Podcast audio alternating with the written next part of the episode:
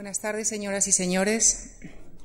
En nombre de la Fundación Juan March, quiero, en primer lugar, agradecerles que nos acompañen hoy en el inicio de este nuevo ciclo dedicado a analizar el universo, la vida, su evolución y búsqueda fuera de la Tierra. Este ciclo está dirigido por el profesor Juan Pérez Mercader, quien nos acompaña hoy y a quien le damos las gracias por haber aceptado participar en nuestras actividades. El ciclo contará además con la participación de los profesores Ricardo Amils y Javier Gómez Elvira. El ciclo que se inicia hoy continuará el jueves 2 de noviembre y os anticipo que la tercera sesión se desarrollará el lunes 6 de noviembre. A principios del siglo XXI hemos podido avanzar notablemente en el conocimiento del origen y evolución del universo, desde el Big Bang hasta el origen de los sistemas planetarios. El descubrimiento de organismos capaces de crecer en condiciones ambientales consideradas prohibitivas para el desarrollo de la vida hace menos de 30 años no solo ha demostrado que la vida es robusta y con capacidad de desarrollarse en ambientes que considerábamos estériles, sino que ha abierto el abanico de posibilidades de encontrar vida fuera de nuestro planeta. En definitiva, la ciencia está abriendo nuevas puertas que nos permiten plantearnos si la vida en nuestro planeta es una casualidad o por el contrario es el producto de la evolución del universo y por lo tanto con posibilidad de que se haya desarrollado también en otros sistemas planetarios. Con el objetivo de analizar posibles respuestas a este y a otros interrogantes, les invitamos, a partir de hoy, a que nos acompañen, de la mano del profesor Pérez Mercader, a repasar lo que conocemos del universo, de nuestro sistema solar y de la vida en la Tierra. Trazaré para ustedes un breve perfil del eh, profesor Juan Pérez Mercader. Él es andaluz, nació en Alcalá de Guadaira, en Sevilla, es físico, doctor por el City College de New York y por la Universidad Complutense de Madrid. Investigó en diversas universidades americanas y posteriormente se incorporó al Consejo Superior de Investigaciones Científicas, donde hoy presta sus servicios como profesor de investigación. Colabora con prestigiosas instituciones científicas europeas y americanas. Los méritos y galardones obtenidos a lo largo de su carrera científica son innumerables.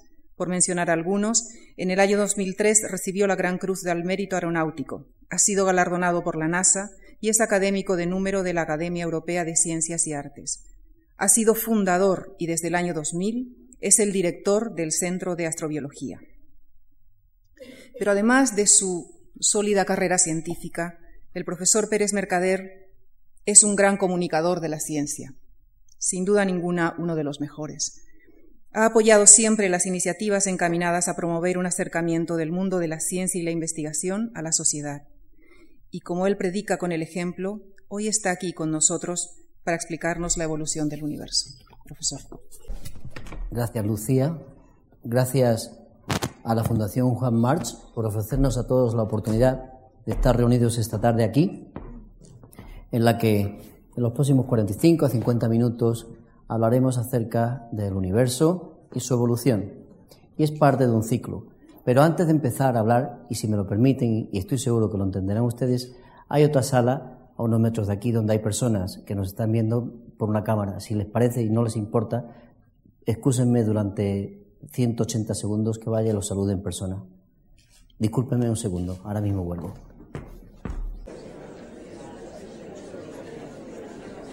Buenas tardes, de nuevo.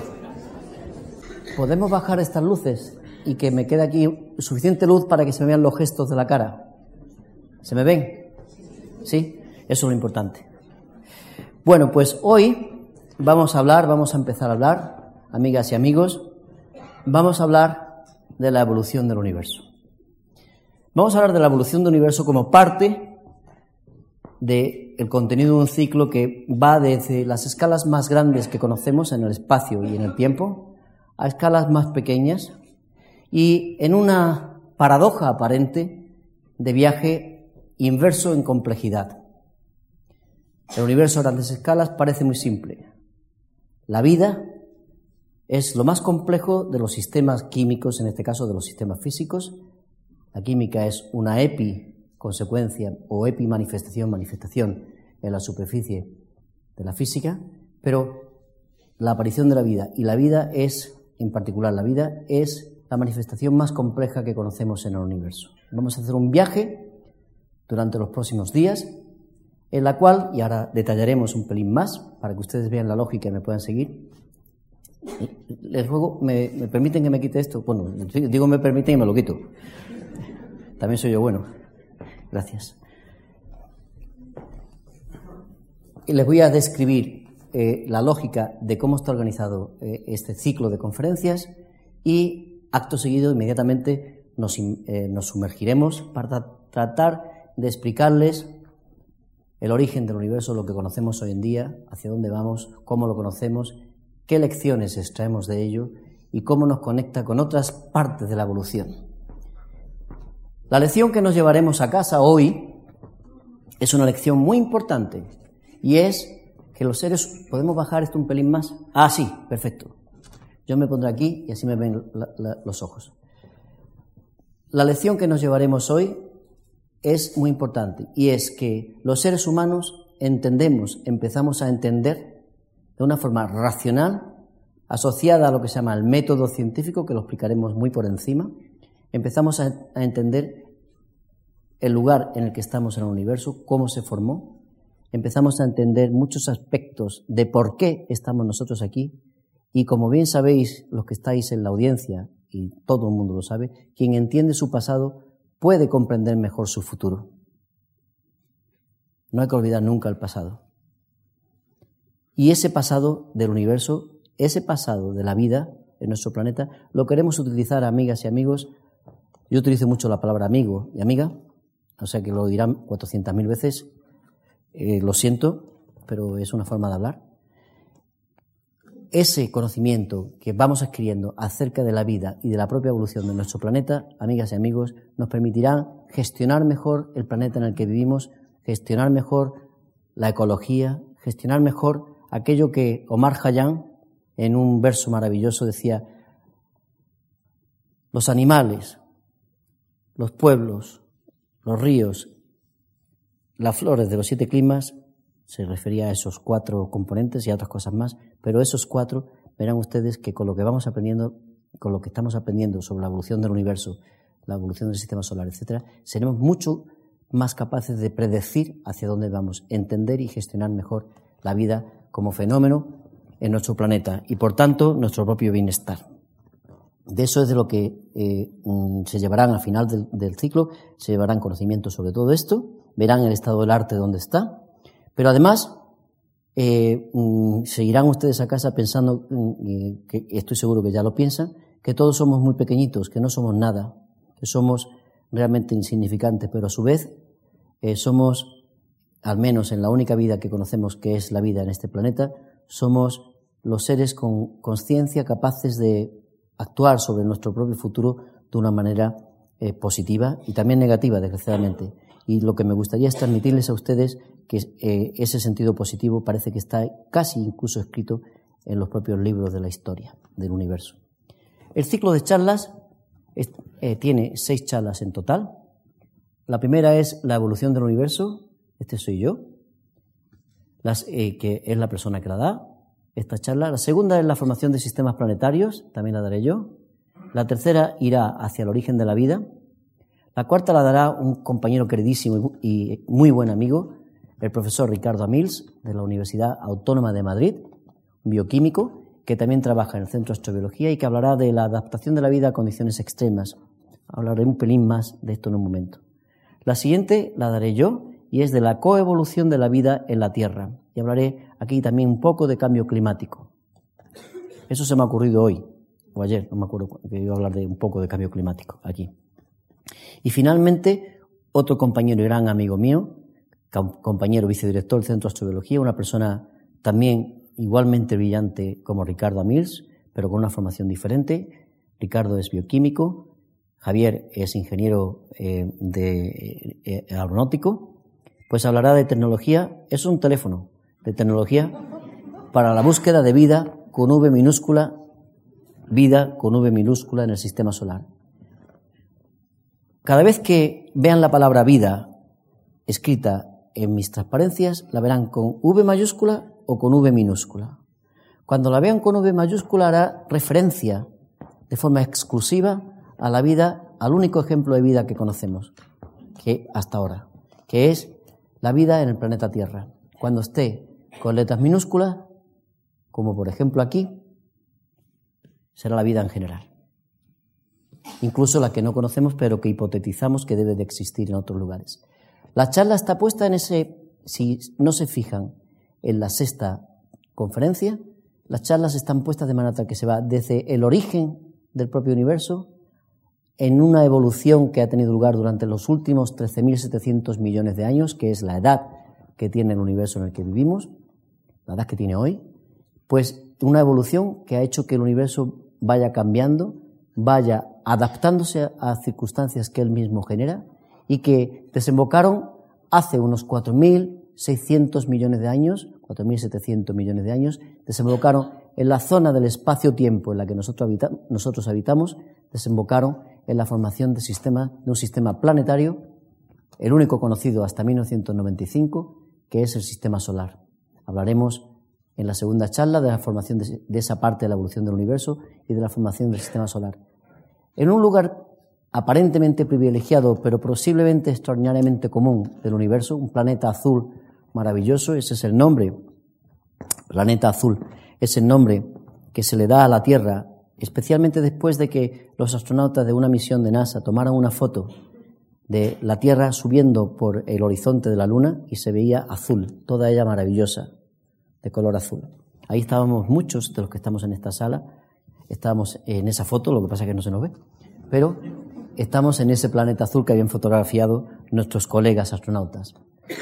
Y ese planeta azul se caracteriza porque, entre otras muchas cosas, se caracteriza porque en él hace unos 3.500 millones de años, emergió un fenómeno que conocemos con el nombre de vida. Y, amigas y amigos, no sabemos definir con precisión, utilizando el método científico, que es el que nos permite construir puentes, aeroplanos, teléfonos móviles y aretes de, titanio, por ejemplo, pues no, podemos, no sabemos todavía aplicar el método científico a la vida, a la biología y una parte importante de la razón por la que no lo podemos aplicar es porque no entendemos el origen de la vida. Hablaremos de las teorías que eh, están detrás de mm, que manejamos hoy en día para explicar cómo se pudo originar la vida en nuestro planeta. Por eso es una V mayúscula. Después, mi colega Ricardo Amils les hablará de un fenómeno, de una propiedad que caracteriza a los sistemas vivos.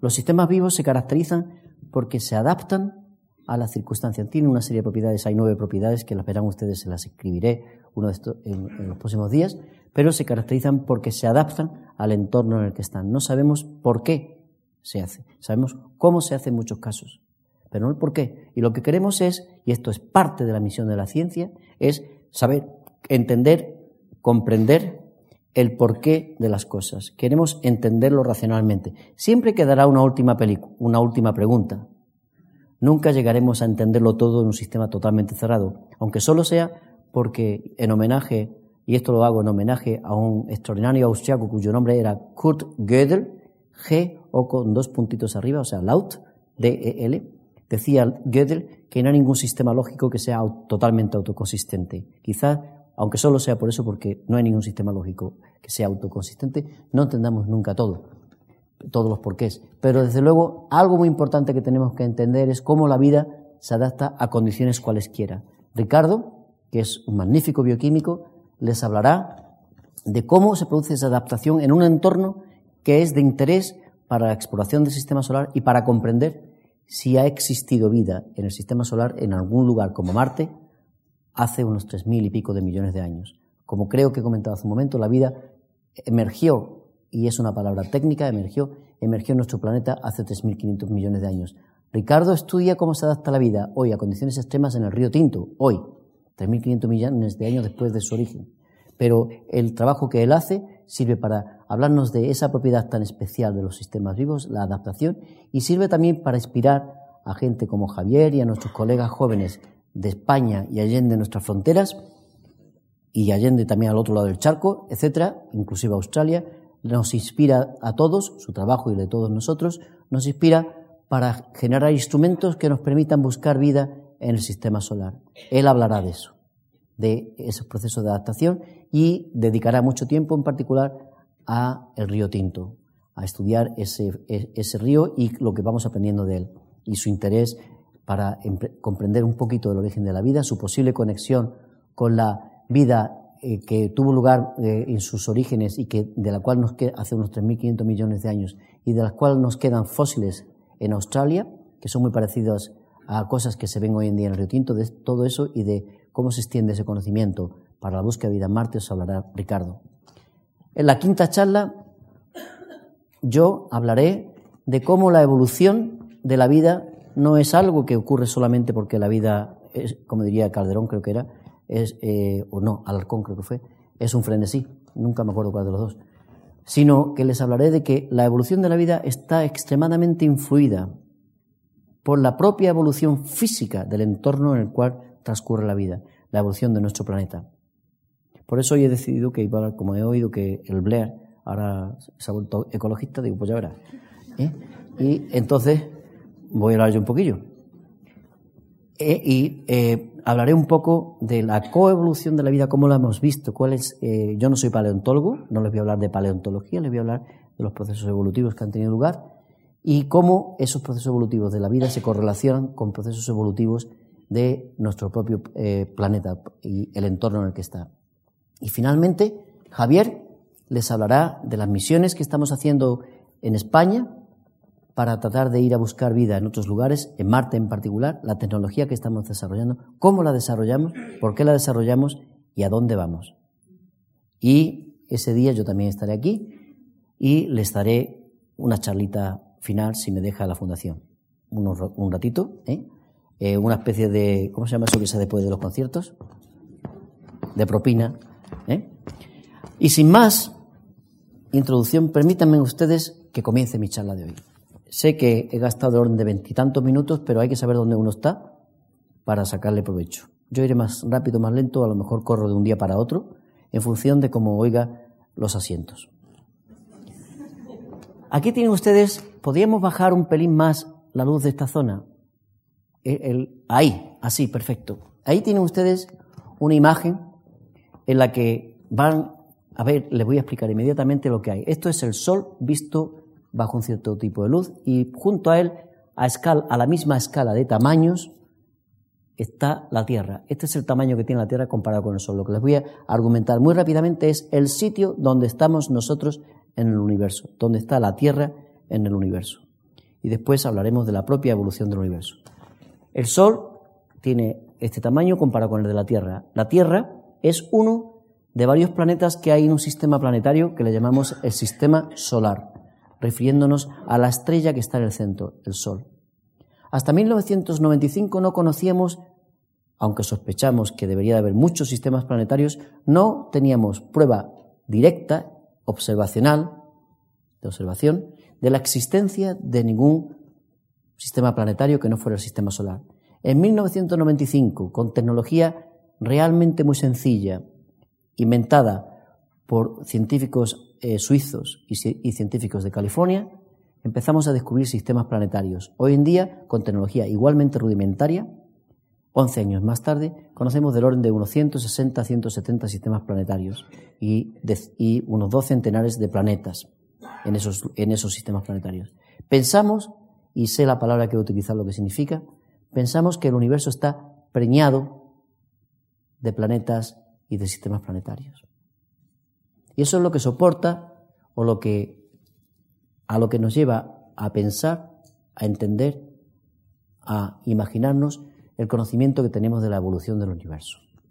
De aquí voy a hacerles ahora un viaje muy rápido desde donde estamos en el sistema solar a donde estamos en el universo y después explicaré su evolución. Esto es, por lo tanto, el tamaño típico de la Tierra, el tamaño de la Tierra, perdón, que tiene unos 13.000 kilómetros de diámetro y este es el tamaño del Sol. Y aquí tienen ustedes no a escala, tienen ustedes los planetas Mercurio, Venus, la Tierra, Marte, aquí está la Luna, Júpiter, Saturno, Urano y Neptuno. Plutón con L no está. El sistema solar es algo extraordinariamente grande y aún así es extraordinariamente pequeño.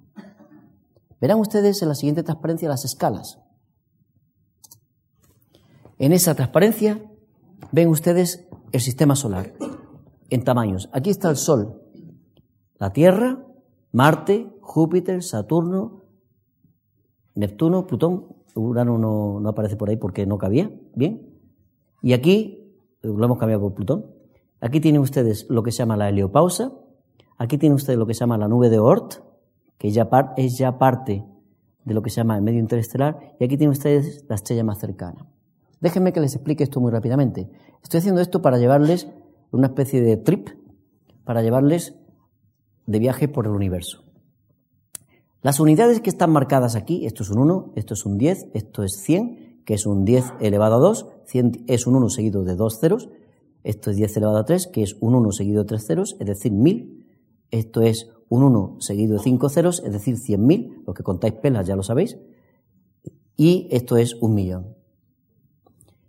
Estas distancias es la distancia entre la Tierra y el Sol. Esa distancia se llama una unidad astronómica.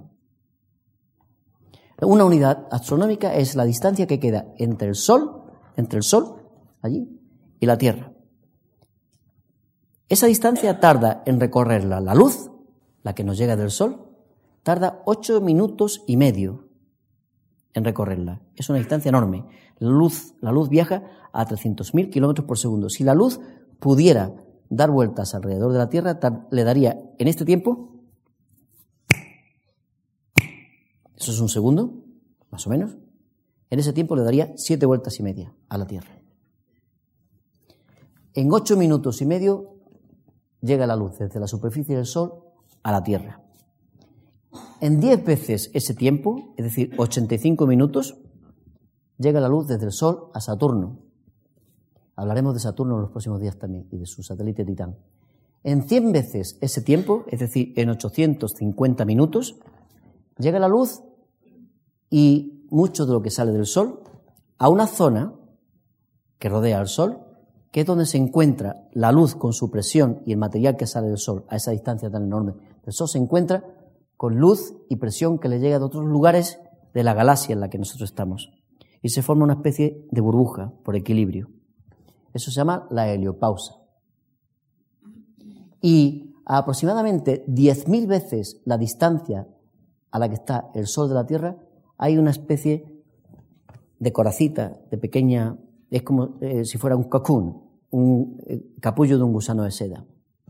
Y se llama la nube de Oort. Oort era un colega de origen holandés que se dedicó a estudiar los cometas y se inventó que debería de existir para entender sus propiedades, etcétera, debería existir una nube con objetos más o menos de un metro de diámetro, con una cantidad importantísima de agua y, y roca, que estarían organizados en lo que se llama la nube de Oort, lo que ahora se llama la nube de Oort. Y ustedes andando la distancia entre la Tierra y el Sol es la estrella más cercana, Alfa Centauri. Si ustedes miran desde muy lejos, ahora veremos cómo de lejos, del sistema solar al sistema solar, ustedes verían un pequeño capullo. En unas transparencias que hay más adelante verán ustedes imágenes captadas con el telescopio espacial de capullos como esos que se ven en la constelación de Orión y los verán ustedes preciosos, maravillosos. Y así, ese es el aspecto, bueno, esos son un poquito más jóvenes que nuestro sistema solar y se ven así como más, más, más, más. Pero el nuestro sería muy tenue, porque el Sol ha escupido muchísimo de lo que había por ahí, pero se vería esa especie de capullo. Sigamos en nuestro viaje y pasemos del sistema solar a la siguiente estructura que nos encontramos. La siguiente estructura que nos encontramos, amigas y amigos, es esta que ven aquí. Esto es una pintura hecha a heliógrafo, pero está basada en algo que los astrofísicos han estado investigando durante decenas de años, y es que queremos saber la densidad de gas que hay alrededor de la Tierra. Aquí está lo que hemos visto en la transparencia anterior, está a la punta de esta línea, todo el sistema solar. La luna, la, la estrella Alpha Centauri la ven ustedes aquí cerca. La distancia que hay entre esto y esto es medio millón de veces la distancia que hay entre la Tierra y el Sol. Metidos aquí dentro, bueno, todo esto que hay aquí, esta especie de, a su vez, gran bola de gas, empezamos a tener idea de que se formó porque hace más o menos unos 4.700, 4.800, 5.000 millones de años, aquí debió de explotar una supernova. Esa supernova explotó y por simpatía, en el sentido de los explosivos, por simpatía se formó, tuvieron lugar en una zona de nubes de gas que había aquí dentro, tuvieron lugar una serie de procesos que acabaron generando la propia formación del, Sol y de los planetas. Eso es una teoría que tenemos hoy en día, pero no está todavía contrastada, aunque hay modelos de, eh, de esto que se hacen por ordenador que, que, soportan lo que acabo de decir. Toda esta, esta burbuja, porque es lo que es, dentro del medio interestelar, está metida a su vez dentro de algo que cuando se los enseñe ahora por primera vez le resultará un poco extraterrestre. Pero cuando se lo enseñe en la siguiente transparencia de una forma que los que viven en un sitio oscuro seguro que la reconocen inmediatamente, dejará de sonarles extraterrestre para el resto, el resto de su vida. Todo eso está metido dentro de algo que tiene este aspecto y que es nuestra galaxia. Esta no es nuestra galaxia. Esta es una imagen de otra galaxia tocada por un, artista que sabe astrofísica y que maneja el aerógrafo estupendamente, pero que ilustra lo que es. Esta es nuestra galaxia y nuestra galaxia es un conjunto, número muy importante, de unos aproximadamente 10.000 millones de estrellas como el Sol. Es un número importante. Es un número importante que se repite en otro tipo de estructuras. ¿Por qué 10.000 millones de estrellas? Después les diré dentro de un momento que habrá del orden de, que pensamos que hay del orden de 10.000 millones de galaxias en el universo. No sabemos, no entendemos por qué ese 10.000 es tan importante. El que dice 10.000 dice 5.000 o dice 12.000. Esto así. Pero ya bastante que sabemos que son 10.000 y no son millón, eh, 100.000 millones de millones. Es decir, eh, nosotros estamos en, un objeto parecido a este y estamos aproximadamente dos tercios del centro. El Sol, la imagen que les he mostrado hace un momento de esa burbuja en el medio interestelar, esa imagen está metida donde pone sun, donde pone aquí el Sol. Aquí existe nuestro sistema planetario. Este es un lugar del espacio y del tiempo. En el propio universo, igual que en nosotros mismos, en nuestra experiencia común, hablamos siempre de espacio-tiempo. Hay que hablar de un dato de edad, de cambio, de evolución, y de un dato de lugar, espacio. Este lugar del espacio-tiempo es donde nosotros estamos. Y aquí estamos sometidos a cantidad importantísima de perturbaciones que se producen cuando una estrellita por aquí pues pasa y se convierte en una supernova. O cuando una estrellota, que es una estrellita muy mediocre, muy normal, que es el Sol, pues tiene un pequeño eructito, como les contaré que ocurrió hace 700 millones de años dentro de dos charlas. Ahora no, se lo digo para hacer propaganda, propaganda. ¿eh?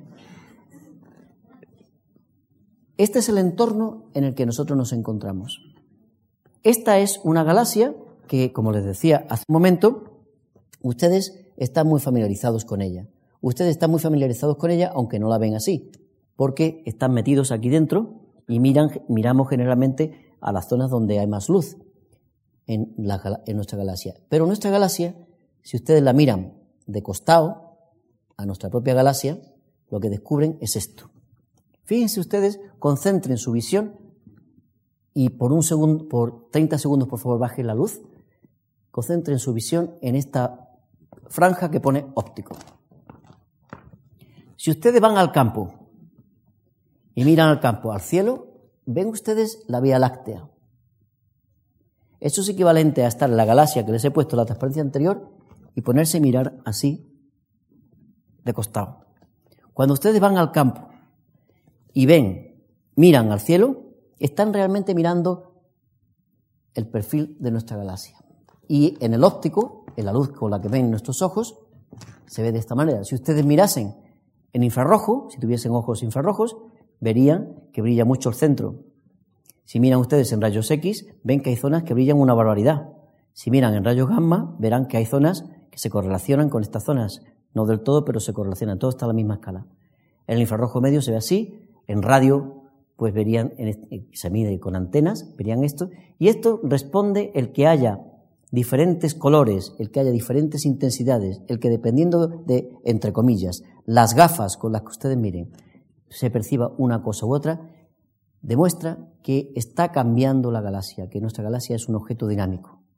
Todo en el universo cambia, todo evoluciona. No hay nada estático. ¿Por qué es esto? No lo sabemos, a ciencia cierta. Pero sabemos que hay leyes que nos lo describen, como la segunda ley de la termodinámica, etcétera, que nos describen este proceso. Nuestra galaxia, en realidad, no es ni más ni menos, como les he adelantado hace un momentín, no es ni más ni menos nuestra galaxia, que se la vuelvo a enseñar ahora mismo. Recuerden que lo que les he hecho, les he hecho es enseñarle así la visión de costado para decirle, esa es la Vía Láctea. Pues nuestra galaxia no es ni más ni menos que una galaxia más en un número extraordinario de galaxias, otros 10.000 millones de galaxias que acabo de mencionarles. Hace unos años, el director del Space Telescope Institute en Baltimore, un telescopio espacial que todos ustedes creen que solo es de la NASA, pero también hay un 15 o un 25%, nunca me acuerdo cuánto es, pero hay un 15 o un 25% que es de la Agencia Espacial Europea, solo que la NASA maneja mucho mejor su aparato de propaganda. Pero ese telescopio espacial, su director está en Múnich, en, ese es el centro europeo, en Baltimore, en la costa este de Estados Unidos, es un astrofísico y tiene tiempo, se le concede un tiempo por pegarse la pringá de ser el que, se el que gestiona aquello, pues se le concede un tiempo importante. En 1996, bueno, todos los directores del telescopio espacial suelen regalar una parte importante de su tiempo. Eso es un acto de generosidad importante. En 1996, el entonces director dijo, regalo mi tiempo a la comunidad para que mire al sitio más oscuro ópticamente que se ve en el cielo. Y regaló un puñado de horas de observación de ese telescopio que está fuera de la superficie terrestre, fuera de nuestra atmósfera, que por tanto no está perturbada, sus lentes no están perturbadas por las turbulencias del aire, de la atmósfera, etc. Y pusieron el telescopio un número de horas, 12, 14, 24 horas, lo pusieron a que mirase al sitio más oscuro en la dirección de la Osa Mayor. Y fíjense ustedes qué cosas encontró. Si baja un poquito la luz en esta zona, porque la necesito un poquito más oscura, después la volvemos a subir, verán ustedes, todos ustedes lo ven conmigo, que hay zonas, puntos, que no son puntos, que son cosas extensas de color amarillo. Esos son galaxias. Son galaxias, cada una de las cuales tiene del orden de 10.000 millones de estrellas. Ustedes ven que no solo hay puntos así extensos en forma de galaxias de color amarillo, sino que las hay en otro color. Cada color de estas galaxias representa una edad. Esta imagen muestra la propia evolución del universo. Esta imagen, lo que se ve aquí, ocurrió cuando el universo tendría del orden de uno o dos o tres millones de años después del Big Bang. Les recuerdo que hoy en día tiene 13.700 millones de años. El universo era muy joven cuando esto ocurrió. Pero demuestra de una forma palpable A. La enorme abundancia de estructuras en el universo que son todas primas hermanas. Las galaxias son todas galaxias. B. Demuestran que las galaxias van cambiando.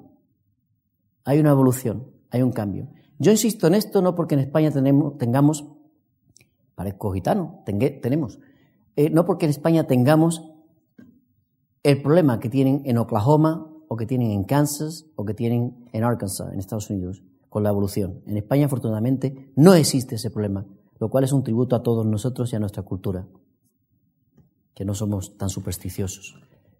Lo digo porque es importante que quede bien claro que todo en el universo cambia, que todo evoluciona, y es más, en el siglo XX, desde el principio del siglo XX, hemos empezado a descubrir las leyes que controlan esa evolución del universo a grandes escalas. A finales del siglo XX, amigas y amigos, hemos empezado a comprender esas leyes, cómo se engarzan entre ellas para ir desde las escalas mayores del universo, que son más fáciles de entender, porque hay una aparente simplicidad ahí, son más fáciles de describir, las ecuaciones son más sencillas, hemos empezado a entender la formación de sistemas planetarios. Y a finales del siglo XX, principios del siglo XXI, estamos empezando a tímidamente dar los primeros pasos para entender cómo pudo emerger la química asociada al origen de la vida. Esa evolución es algo que queremos entender porque queremos saber a dónde vamos y queremos saber qué tenemos que medir, qué tenemos que conocer para saber a dónde vamos. A escalas un poquito mayores que estas, nos encontramos con algo muy importante también. Y ese algo muy importante con, con, con lo que nos encontramos a escala un poquito mayores que esas, son algo que ya no se ve la estructura en sí misma, no se ven galaxias como las que ven ustedes puestas ahí. Lo que se ve a escalas un poquito mayores es algo que traducido, disculpen, llevo un ratillo hablando, algo que traducido a las imágenes, a mm, colores, tiene este aspecto. Déjenme que les explique en detalle qué es lo que están viendo, cómo se correlaciona con lo anterior y lo que significa. Esto que ven ustedes aquí se llama el fondo de radiación de microondas.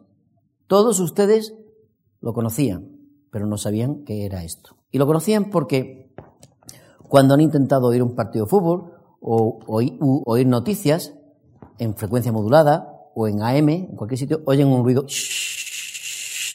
cuando no están sintonizando a una emisora. Ese ruido es un ruido que llega en microondas. Ese ruido de microondas es un ruido que se sabe que independientemente de la dirección en la que uno mire en el universo, esto es esto que ven aquí representado, esta especie de óvalo o este óvalo, es una manera un poco sádica de representar la bóveda celeste toda ella, ¿eh? o sea, esto representa toda la bóveda celeste, pues cuando usted, independientemente de la dirección en la que miren, ustedes oyen ese ruido, que fue un problema importante que se encontraron las compañías de telecomunicaciones americanas y quisieron resolver y no pudieron resolverlo, no sabían a qué se debía. Y unos científicos que habían propuesto que el universo comenzó, ahora les explicaré mucho más detalle esto, que el universo comenzó en una época en la que era muy pequeño y estaba muy caliente, lo que llamamos la época del Big Bang, ahora entraremos a eso, pues esos científicos decían que si el universo comenzó cuando era eh, eh, muy joven, siendo extraordinariamente pequeño, más pequeño que un átomo, pues empezó a expandirse, porque estaba muy caliente, y al irse expandiendo, se fue enfriando, y llegó un momento en que al enfriarse, pues había zonas que, debido a unos cambios que, debidos a la naturaleza de los átomos, lo que se llama la mecánica cuántica, había zonas en las que habría más energía, la energía es masa por velocidad de la luz al cuadrado, donde había más, donde estaba más caliente, y esas zonas habría más energía, había más masa, donde hay más masa hay más fuerza de la gravedad, y en esos sitios se concentraría la masa. Esa predicción, ahora entraré en más detalle y volveré y daré la vuelta porque me interesa muchísimo que se enteren. Esa predicción se hizo en 1948 y 1950.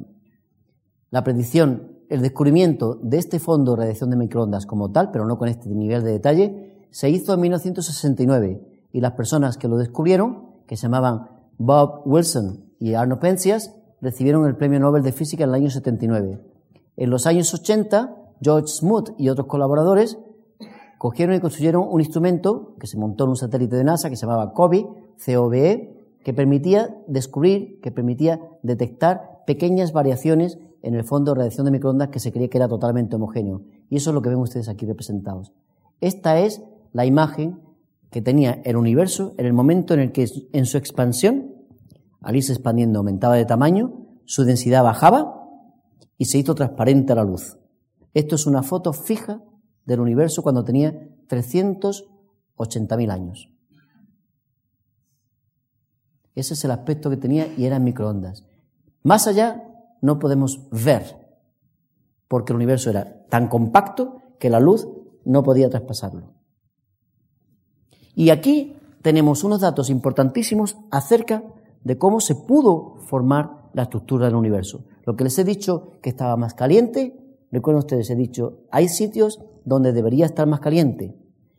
Y no todo estaba uniformemente caliente porque era cuántico, en la mecánica cuántica todo fluctúa y había fluctuaciones de temperatura en el, tejido del espacio-tiempo. Esas fluctuaciones son las que están medidas aquí. Energía, cuanto más caliente está algo, más alta la temperatura, más energía tiene.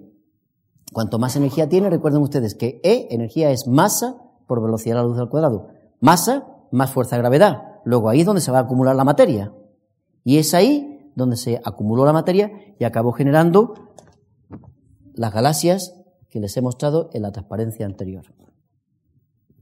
La estructura del universo que hoy en día manejamos está basada en lo que ven ustedes ahí descrito, en ese descubrimiento que le ha valido el premio Nobel a Smoot y a otra persona este año, y nos permite dar una imagen del universo que es jerárquica. Vemos el universo como constituido a grandes escalas por esa radiación de fondo de microondas, esto es unos 400.000 años después del Big Bang, cúmulos de galaxias, galaxias de diversos tipos, en el interior de las galaxias hay cúmulos de estrellas, cúmulos de estrellas, una galaxia tiene del orden de 10.000 millones de estrellas, un cúmulo de galaxias puede llegar a tener, como uno de estos, un cuarto millón de estrellas, otros, estos son cúmulos globulares, hay otros cúmulos que se llaman abiertos, que tienen muchas menos estrellas, como este que está en la Pléyades, que la pueden ustedes ver esta noche si salen en un lugar oscuro. Hay otros lugares en, en nuestra galaxia, que es parecida a esta, que hay nubes de gas y de polvo, como estas que ven ustedes, que forman el medio interestelar y que son lugares donde sabemos hoy en día que se sintetizan moléculas complejas, moléculas de cianógeno, de una serie de materiales. Serie de materiales que quizá son de donde vinieron las proteínas que están en el pelo que ustedes tienen. Mi padre, que era un cachondo, decía, somos polvo de estrellas. Aquí tienen ustedes hoy en día formado o tienen ustedes fotografías de lugares donde se están formando planetas, donde sabemos que se andan formando planetas. Esos lugares que hoy en día sabemos que se van formando planetas, los hemos empezado a descubrir hace muy poco tiempo. Y aquí tienen ustedes la estructura última en lo que se refiere a la evolución astrofísica del universo, que es nuestro propio sistema planetario, el sistema solar en el que nosotros vivimos, que es uno de entre muchos. Esa es la estructura jerárquica que manejamos para el universo. Hay algo muy importante que les acabo de meter por la puerta de atrás.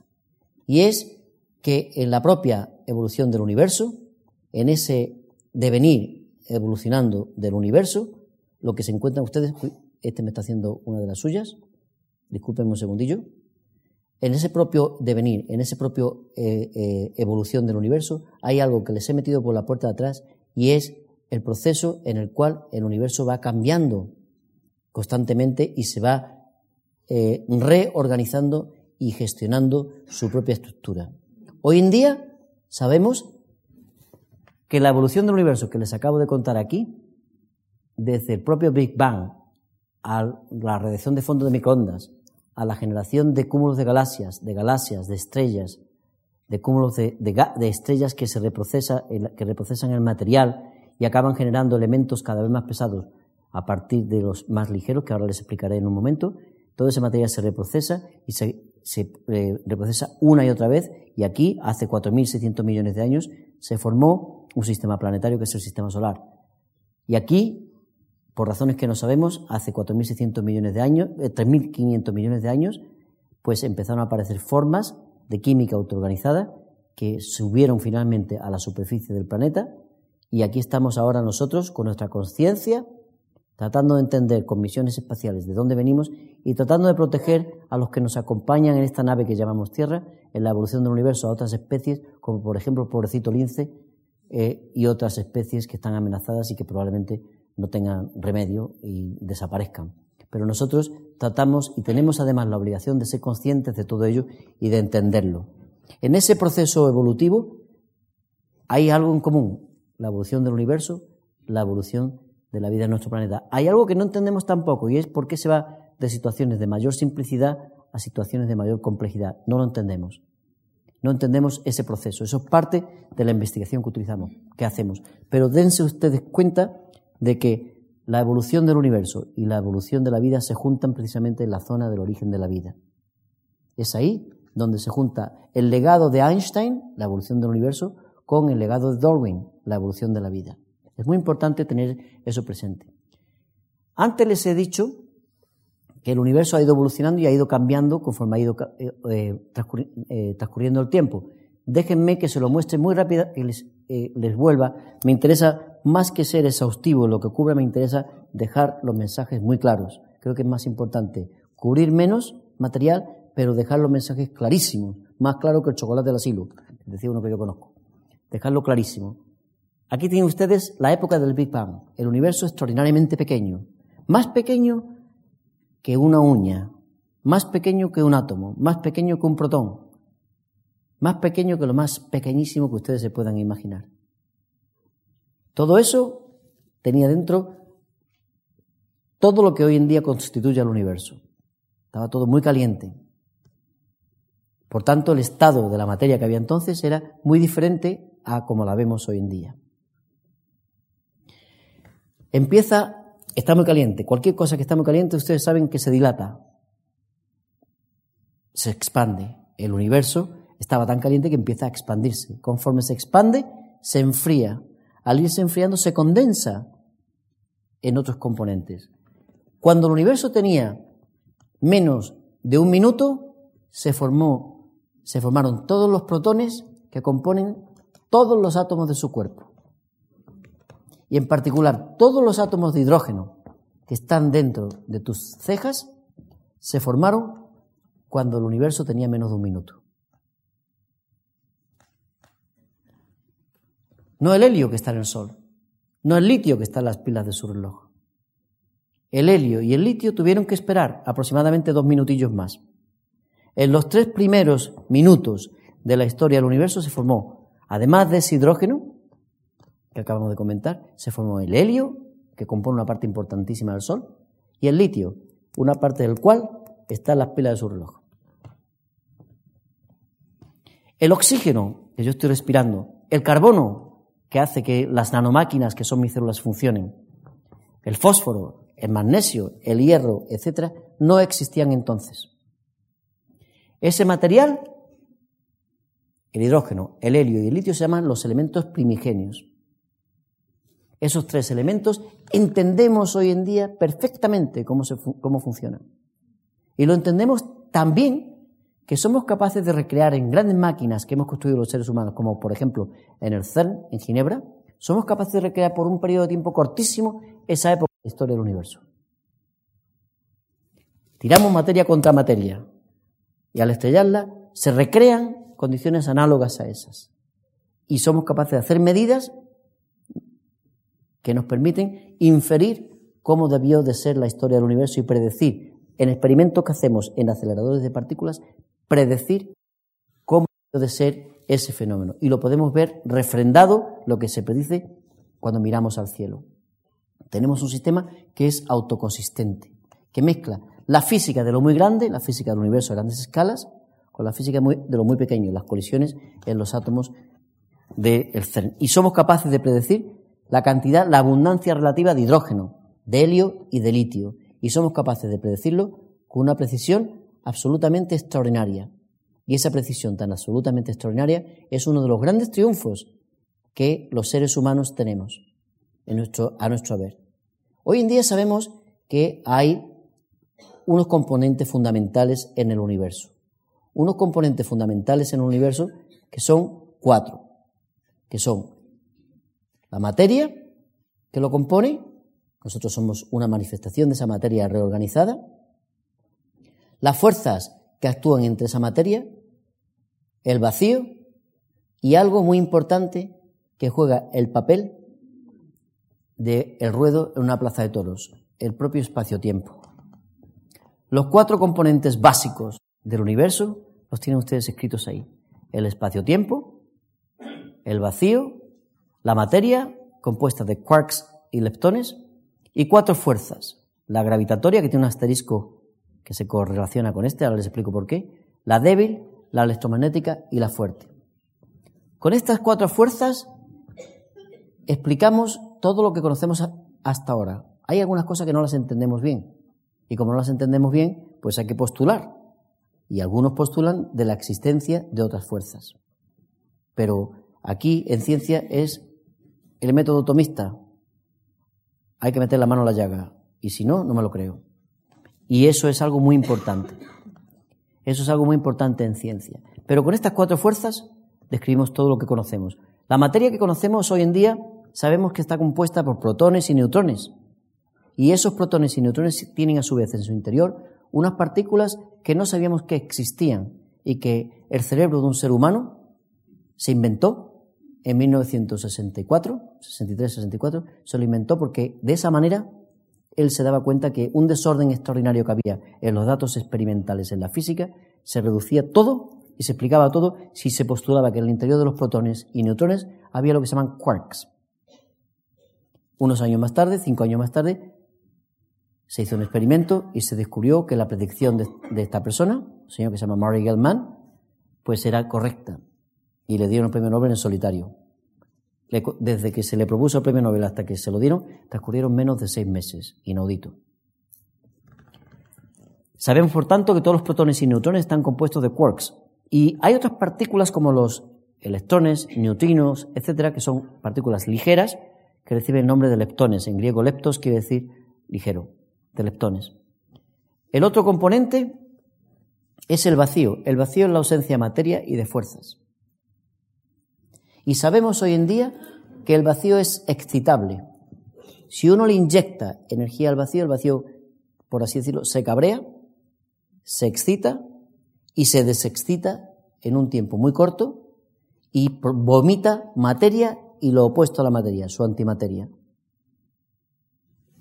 Cuando el universo comenzó, había la misma cantidad de materia que de antimateria. Pero igual que visteis esas fluctuaciones pequeñitas en la energía del espacio-tiempo, pues había otras fluctuaciones pequeñitas en algún sitio. Esto no lo sabemos a ciencia cierta, lo que digo a continuación, pero es la teoría más aceptada. Había unas fluctuaciones pequeñitas en algunos lugares del espacio-tiempo en las que dominaba la materia frente a la antimateria. Y eso, como las mentiras que uno echa en casa, pues fue creciendo, creciendo, creciendo, creciendo y acabó dominando la materia muy poco tiempo. Y eso es importante tenerlo presente, que había materia y antimateria. El vacío hoy en día lo podemos excitar y acaba generando materia y antimateria que eh, la podemos ver y medir. El espacio-tiempo es como el ruedo decía en una plaza de toros en el cual transcurren estas interacciones entre la fuerza y entre la materia descrita por eh, estas fuerzas. La fuerza gravitatoria afecta a todo lo que tiene energía y todo tiene energía. La fuerza débil solo afecta a los leptones y a los quarks. La fuerza electromagnética lo afecta a todo. Es la fuerza que describe la luz. Y la fuerza fuerte solo, solo afecta a los quarks. La fuerza gravitatoria es responsable de la estructura del universo. Y fue Einstein el que nos dio la noción de cómo la estructura del universo está ligada a la fuerza gravitatoria y al espacio-tiempo. Se lo contaré en un momento. La fuerza débil es responsable de los fenómenos de radioactividad. Fenómenos de radioactividad que se dan por ejemplo, cuando se desintegra un, eh, eh, pues algo en un reloj de aquellos que tenían elementos reactivos, etc. La fuerza electromagnética es responsable de la luz que vemos y la fuerza fuerte es responsable de la variedad de elementos que existen en la tabla periódica de los elementos. A base de esa, de esos cuatro componentes de la materia que está aquí descrita toda ella, todos los leptones y los quarks que conocemos que se organizan en tres familias, de las propiedades de las fuerzas que están aquí descritas, las cuatro fuerzas, la fuerza gravitatoria, la débil, la electromagnética y la fuerte, somos capaces de construir algo extraordinario, un edificio que nos permite entender cómo se fue formando la materia, que nos permite entender cómo están constituidos los, los átomos y cómo están constituidos los núcleos. Pero más importante todavía, para poder entender todo eso, hemos descubierto, o hemos, después de entender todo esto, hemos descubierto lo siguiente, y es que la historia, la evolución en el tiempo y la morfología del universo, es decir, las estructuras que aparecen en el universo conforme evolucionan, van juntos. Y en ese proceso de evolución y de cambio de la materia tras la evolución del universo, es como han ido pasando eh, estructuras diversas a lo largo de su historia del universo. Aquí la tienen ustedes puesta de nuevo. El Big Bang, en un periodo de tiempo muy corto, cortísimo, entre 10 elevado a menos 44 y 10 elevado a menos 37 segundos, esto quiere decir 10 elevado a menos 44 es un 0, una coma, 43 0 y en el lugar 44 un 1. Pues entre ese tiempo de segundos y 10 elevado a menos 37 segundos, el universo se expandió poco. Pero un momentito después, entre 10 elevado a menos 35 y 10 elevado a menos 37 segundos, se expandió millones de veces en su tamaño. No sabemos exactamente por qué, aunque empezamos a tener una idea. La materia estaba toda hecha a base de quarks y leptones, materia y antimateria en determinado momento solamente quedó materia y en la eh, parte de la antimateria se quedó captada, capturada en el interior de protones y neutrones como los que vemos hoy en día. Poco a poco fue evolucionando la materia y para cuando tenía los tres primeros minutos se generaron los primeros núcleos de elementos ligeros, el, el, hidrógeno y sus isótopos, el helio y sus isótopos y el litio y sus isótopos. Siguió el universo, era extraordinariamente denso, pero se siguió expandiendo. Era tan denso que la luz no lo podía traspasar. Y para cuando tenía unos 390.000 años, o sea, unos 400.000 años más o menos, su densidad, su tamaño había crecido lo suficiente, su densidad había bajado lo suficiente como para que la luz lo pudiese pasar. Se hizo transparente y es la foto que os enseñé antes del Big Bang. El universo siguió, perdón, de la radiación de fondo de microondas. El universo siguió evolucionando, la materia se fue adaptando a sí misma a las circunstancias a las que había y fue generando galaxias, fue generando medio interestelar, medio que queda entre las estrellas, fue generando esa, eh, ese, esos materiales primigenios, esos elementos primigenios, se fueron metiendo en el interior, se fueron reorganizando entre ellos, formando grandes nubes de gas que acabaron generando elementos más pesados por procesos de fusión nuclear, generando estrellas que vomitaban a veces en forma de supernovas y poco a poco se fueron generando grandes nubes de gas que ahora veréis en una foto. Sé que me, sé que me estoy extendiendo mucho, pero como no oigo ruido, yo hablo. ¿eh? Eh, si no os parece mal, ¿eh? yo termino en cinco minutos. Siguió expandiéndose y aquí estamos nosotros ahora, 13.700 millones de años, tratando de entender nuestro origen y dónde estamos y de dónde venimos. A la Fundación le daré una copia de mis transparencias para que las distribuya entre quien las quiera eh, estudiar o ver. Eso lo haré el último día. Hoy en día, amigas y amigos, tenemos una, un edificio, les decía hace un momento, extraordinariamente coherente. Entendemos por qué, no entendemos por qué se produjo el Big Bang, pero sí entendemos mucho de lo que ocurrió después del Big Bang. Sabemos que se enfrió el universo, sabemos que las interacciones empezaron a actuar en la materia que existía. Y el genio del colega Einstein, Albert Einstein, en mitad del fragor de la Primera Guerra Mundial, hacia 1914, empezó a decir, Quillo, ¿y la fuerza de la gravedad cómo funciona? Y se hizo él la siguiente composición de lugar. Dijo, si el espacio-tiempo fuera curvo, y yo fuera una hormiguita, no tengo, me, deja mi chaqueta en algún sitio, pero da igual, y yo fuera una hormiguita, alguien tiene un paño. Gracias. Si gracias. Si el espacio-tiempo fuera curvo, tiene cuatro dimensiones, tres del espacio, que son alto, ancho, eh, profundo y ancho, y la del tiempo, tic-tac, tic-tac, tic-tac. Son muy diferentes. En el espacio me puedo mover hacia adelante, me puedo mover hacia atrás. Me voy a hacer la yenca y me voy a ir a la izquierda y luego a la derecha y tal, ¿no? Pero en fin, y en el tiempo solamente nos movemos hacia adelante. No podemos ir atrás. Ya quisiéramos ir atrás. ¿O para qué? Imagínense ustedes el espacio-tiempo en lugar de en cuatro dimensiones, en dos dimensiones. Imagínense ustedes el espacio-tiempo en dos dimensiones. Ah, tengo aquí un, espacio-tiempo mejor que mi chaqueta. Imagínense ustedes el espacio-tiempo. Uh, tengo aquí un espacio-tiempo estupendo y yo, y yo sin saberlo. Imagínense ustedes un espacio-tiempo plano. Este. En lugar de cuatro dimensiones, dos dimensiones nada más. Imagínense ustedes, ¿puede dar más luz? Imagínense ustedes, gracias. Imagínense ustedes que son una hormiguita. Y esto es plano. Se mueve la hormiguita, está plano. Está plano. Bueno, está plano, ustedes se lo imaginan y ya está. Viene una hormiguita por aquí, tra, la, la, la, la, hormiguita no nota nada, pero imagínense ustedes que tuviera esto un pinchazo aquí. O sea, estuviera así, tuviera un poquito curvo aquí. La hormiga viene por aquí, por la parte plana, y ella tan tranquila. Pero cuando llega aquí dice, joder, que me resbalo. La hormiguita siente de pronto una fuerza, una atracción. me seguís, ¿verdad? Es muy importante que me sigáis. La hormiguita siente una atracción. Y la atracción de la hormiga dice, puede decir, dice, ¿habrá ahí un hormigón? O, bromas aparte, o ¿habrá aquí algo? A lo cual yo respondo. El propio movimiento de, por ejemplo, un cuerpo que se cae, un teléfono que es suelto y se cae, se podría interpretar como el teléfono, la hormiguita, que se mueve en un espacio-tiempo curvo. Nosotros sabemos que esto se cae porque la fuerza de la gravedad es la que atrae es la fuerza de la gravedad de la Tierra. La idea que hizo Einstein, que tuvo Einstein, fue suponer que la masa, cuando se pone en el espacio-tiempo, lo deforma y lo curva.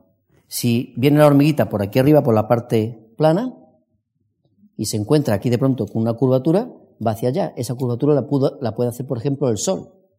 Eso es lo que se inventó Einstein que debía de pasar en el sistema solar. Él pensaba que la razón por la que la Tierra da vueltas al Sol es algo idéntico a lo que ocurriría si yo tuviese el Sol en el centro de un espacio-tiempo curvo y le diese, tuviese una pelotita aquí que le daba un golpe, un galetito, un golpecito y empezaría a dar vueltas. Esa pelotita a la que le doy un galetito y empieza a dar vueltas es la Tierra. Ese fue el genio de Einstein. Y ese genio dice, bueno, pues si ya le aplico esta curvatura, esta noción de que el espacio-tiempo es curvo, se lo aplico al sistema solar, se lo aplicó y se, y se vio que era correcto, dice, jo, ¿por qué me impide aplicárselo al universo en general? Y entonces escribieron unas ecuaciones que se llaman las ecuaciones de Einstein. Y esas ecuaciones de Einstein, hoy en día las puedo escribir y se las voy a enseñar a ustedes. Se pueden escribir. Gracias y están escritas aquí. No importa el detalle de lo que hay escrito. Lo que dice es que la curvatura del espacio-tiempo, es decir, la fuerza de la gravedad, está relacionada con cuánta materia hay y está relacionada con el propio espacio-tiempo y con el tiempo que lleva funcionando. Y uno puede coger esas ecuaciones y resolverlas. Está aquí escrito Pasar de aquí a aquí no es trivial y hay miles de pasos intermedios, pero simplemente es para que ustedes vean cómo se, cómo se resume todo esto. Y ustedes pueden entonces coger y meter esas ecuaciones en un ordenador o estudiarlas a mano. Estudiarlas a mano es lo que hacen gente como yo. Y se descubre que el universo tiene que estar organizado como en burbujas. Esto no es una burbuja del universo, esto son pompas de jabón, cogidas de, de un sitio de internet para que vean ustedes estas pompas de jabón y vean ustedes que donde las pompas de jabón se juntan, pues se ven esta especie de rayitas, ¿verdad? Estas son las ecuaciones de Einstein. Esto que tienen ustedes aquí a mi izquierda es una foto tomada por mis colegas en Nuevo México, utilizando lo que se llama el Sloan Digital Sky Survey. Estos han construido un telescopio que tiene miles de espectrómetros dentro del telescopio. Una tecnología súper avanzada que ahora se está aplicando a medicina. Pero esos miles de espectrómetros lo que quiere decir es que cuando se ve una imagen en el telescopio, pues en cada sitio donde hay una imagen se puede estudiar el espectro, se pueden ver los colores. Y se han dedicado a tomar fotos del cielo. Y ven ustedes aquí, puede bajar un pelín la luz. Ven ustedes aquí, gracias, estupendo. Ven ustedes aquí, en cada punto de aquí de colores, ven galaxias detectadas por ese telescopio que está en New Mexico. Y ven ustedes esas galaxias, estos puntitos de diferentes colores que quieren decir que unas son más antiguas y otras son más modernas. Entonces, un colega, que es un tipo listo, ha cogido y dice, voy a ver la energía, cómo está distribuida, se puede ver. Y donde esté distribuida le voy a poner esta especie de miasma que ven ustedes aquí encima, como si fueran pompas de jabón. Fíjense ustedes que estas son galaxias, que la luz tarda miles de millones de años de ir de una a otra. Fíjense ustedes, o cientos de millones de años de ir de una a otra. Fíjense ustedes que se organiza todo de nuevo como en burbujas. Pero fíjense ustedes que forman como paredes cuando se chocan dos burbujas. Eso es lo que se observa, lo que tienen aquí a la derecha suya. Lo que tienen ustedes aquí a la izquierda es cómo un científico se imagina que debían ser las semillas de materia a partir de las cuales se formaron, se pudieron formar galaxias de esas. Y lo que van ustedes a ver en la animación que les voy a poner a continuación es estas ecuaciones de Einstein dejando que evolucione este material como si fueran los componentes del universo. Y espero que no me deje a la altura del, betún eh, en mi Macintosh. Uy, me ha dejado casi, pero tranquilos. Ahí tienen ustedes, de nuevo, evolucionando la materia y fíjense ustedes cómo ella solita va formando estructuras parecidas a estas. No idénticas, pero muy importante, cualitativamente idénticas.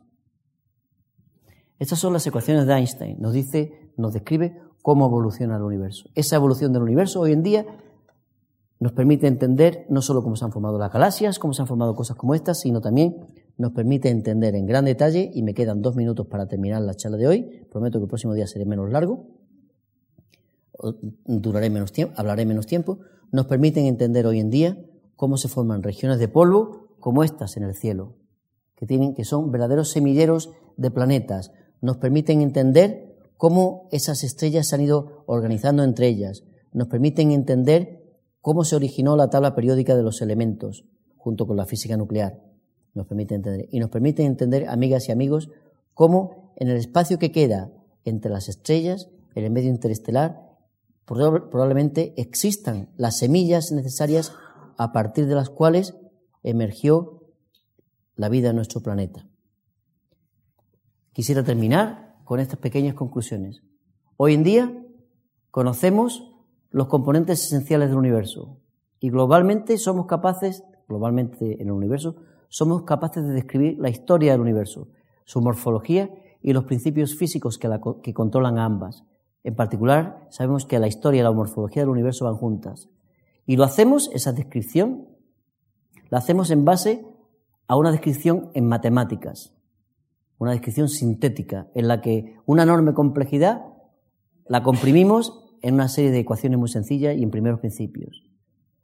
Hemos descubierto además que la evolución del universo, de galaxias, de estrellas, etc., está presidida por unos principios universales que tienen que ver con leyes como la conservación de la energía, etc. Y que son universales, que operan igual en todos los sitios del universo. Y no porque hayamos estado allí, sino porque si hacemos esta hipótesis entendemos el 90% del universo. Si no lo hacemos no entendemos nada. El universo, sabemos hoy en día, tiene unos 13.700 millones de años. Y sabemos además que está en expansión acelerada. Eso lo sabemos desde hace un año y pico o dos años. Sabemos además cómo ocurre esto, pero no sabemos qué es lo que lo acelera. Y nos genera profundos problemas, profundos problemas con incógnitas eh, muy básicas que no sabemos responder todavía acerca de la naturaleza del vacío y de la energía que hay dentro y acerca las ideas genéricas que tenemos acerca de cómo se forman sistemas eh, planetarios, planetarios se han corroborado en gran parte y conocemos muchos sistemas planetarios, pero sabemos que deben de existir muchos más y de los cuales hablaré en la charla del próximo día. Y además tenemos algo muy importante. Tenemos constatado que el universo ha evolucionado, que ha cambiado su aspecto, su estado en función del tiempo y del entorno. Y también lo sabemos, y hablaremos el próximo día de esto, que la evolución del universo comparte una gran cantidad de esos principios universales que, subyacen a la propia evolución de la vida y del universo. Y nos hacemos la pregunta de si existe alguna conexión y si esa conexión se puede constatar a través del origen de la vida. Sea lo que, como sea, amigas y amigos, me gustaría dejarles con esas conclusiones, con lo que han visto de lo que somos capaces de reproducir de la evolución del universo, pero también con algo para que reflexionen de un gran español, Nos decía George Santayana, de origen español y que murió en Roma, aunque vivió una parte muy, donde vivió una parte muy importante de su vida y otra parte la vivió en Estados Unidos, en Harvard, en, Boston. Decía, el origen de las cosas, si es que tienen un origen, no me puede ser revelado. Si es que puede serlo, hasta que haya viajado muy lejos de ese origen y con muchas revoluciones del Sol que han de preceder a mi primer amanecer. Conforme aparece la luz, ésta deslumbra la vela. Quizás las cosas no tengan ni tan siquiera un origen, un antecedente más simple a partir del cual han evolucionado, sino más bien una sucesión interminable de complejidades diferentes. Y eso es lo que estamos aprendiendo de la evolución del universo hasta hoy en día. Muchas gracias por su atención y su paciencia. Buenas noches. Muchas gracias.